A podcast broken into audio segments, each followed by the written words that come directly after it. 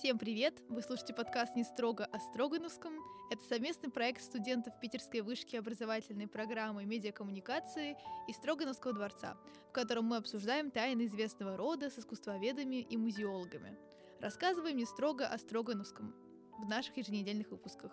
Приятного прослушивания! Сегодня у нас в гостях заведующий дворца Александр Витальевич Чистов – в этом выпуске мы поговорим о светской жизни Строгановского дворца.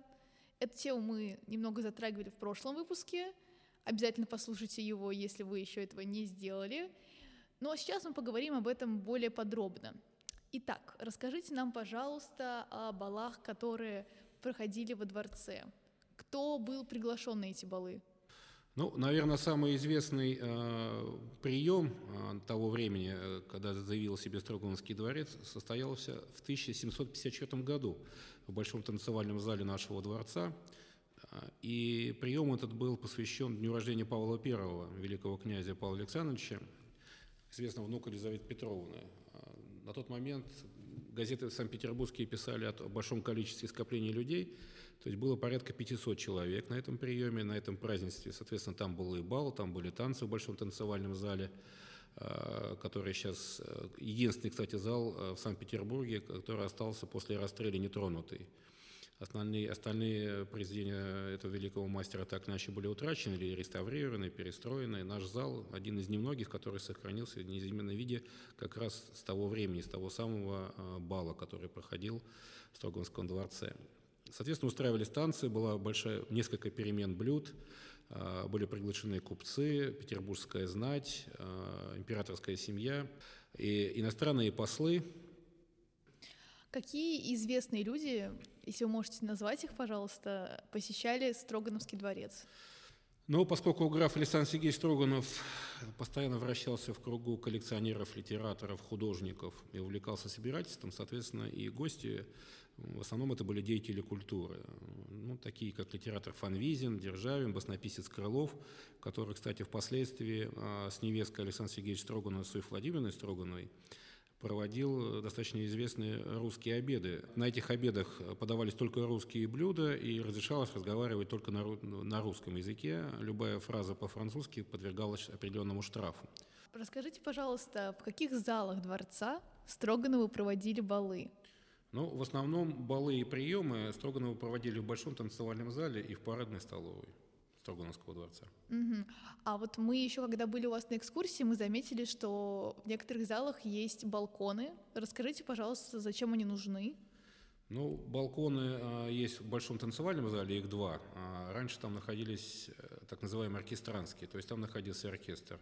И из большого танцевального зала есть небольшая деревянная, можно сказать, тайная лестница, которая идет непосредственно туда, в оркестранскую, наверх.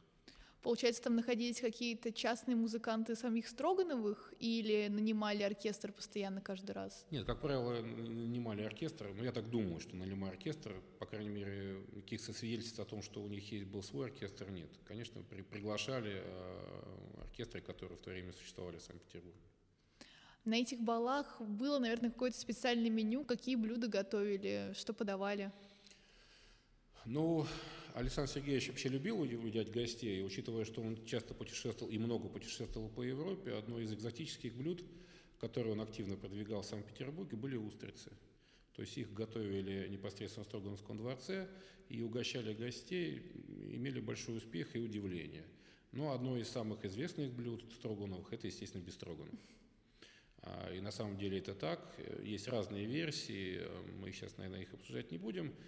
Кто-то говорил, что у кого-то были проблемы с пищеварением, с э, трудностью пережевывания этой пищи. Но, тем не менее, э, повар, который был у Строганов, такое блюдо придумал, оно действительно существовало очень много, и потом ушло в народ, как, наверное, как и салат оливье в свое время. То есть стало общедоступным, это, и почему-то, вот, непонятно мне почему, тем не менее, зашло. И до сих пор мы его употребляем. Это такая память от них. А какие напитки подавались? Может быть, там шампанское текло рекой, я не знаю, или какие-то настойки, может быть? Слушайте, ну, скорее всего, это, безусловно, были вина, и вина были и российского, и европейского происхождения. Но это было как культурное мероприятие, или потом все могло перерасти в какой-нибудь дебош даже во дворце и кого-то выгонять? Нет, учитывая, учитывая солидность публики и э, нравы самих Строгановых, я практически уверен, что никаких депошей там, конечно, не было. Потому что э, существовали так называемые обеды по вторникам открытые, на которые приглашали Строгановых, в принципе, любых людей. Но было единственное ограничение, человек должен был прилично одетым быть. В то время прилично одетый человек – это, как правило, человек состоятельный из общества. Поэтому вели себя прилично, потому что второй раз могли и не позвать. То есть можно было прийти как по приглашению, так и просто прогуливаясь по, допустим, Невскому проспекту, зайти на обед к Строгановым. Ну, это была известная история, то есть э, в газетах, конечно, об этом не писали, но тем не менее из уст уста передавали. И надо понимать, что в то время Санкт-Петербург был не такой большой город. И тот, кто, кто проживал в центре города, это достаточно были известные именитые люди, в том числе Александр Сергеевич Пушкин, который здесь совсем недалеко проживал на Моке своей семьей. И, безусловно, все эти люди, так или иначе, центр города был Невский проспект. И было общеизвестно, что по вторникам можно было зайти к Строгановым пообедать. Э, и, естественно, общество это использовало, эту возможность пообщаться, потому что коллектив там, как говорится, собирался очень интересный. Известные писатели, или драматурги, литераторы, певцы, поэты. Поэтому старались к ним попасть и старались вести себя прилично. И надо сказать, что даже Софья Владимировна Строганова, потом продолжая традицию Александра Сергеевича, это его невестка, а, с Крыловым, нашим известным литератором, а, устраивали русские обеды, так называемые, на которых подавались исключительно русские кушания, и разговаривать разрешалось только на русском языке. За любое слово по-французски назначался штраф. А были ли какие-то отличительные черты вот этих обедов у Строгановых? Почему люди возвращались именно к ним постоянно? Ну, во-первых, потому что было, было, наверное, скорее всего, здесь люди ходили не из-за обеда поесть как такового, а из-за общения. Потому что просто так попасть во дворец э, было крайне сложно, потому что люди все-таки знатные, и просто так сюда без приглашения было... А здесь как раз было открытое приглашение, прийти мог любой.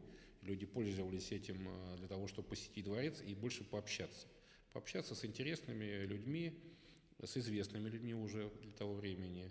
И Александр Сергеевич Строганов, э, был такой даже анекдот, я не знаю, анекдот, но такая была история, что у нас есть в картинной галерее э, малозаметная э, дверь купе.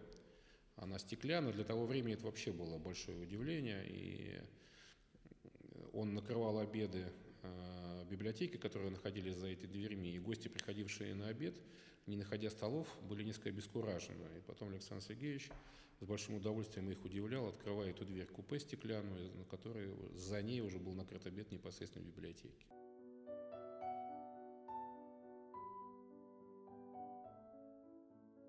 На этом все, дорогие слушатели. Подписывайтесь на нашу группу ВКонтакте, ищите нас на различных подкаст-площадках. Ссылки будут в описании. Обязательно посетите Строгановский дворец, если у вас будет время. До скорых встреч!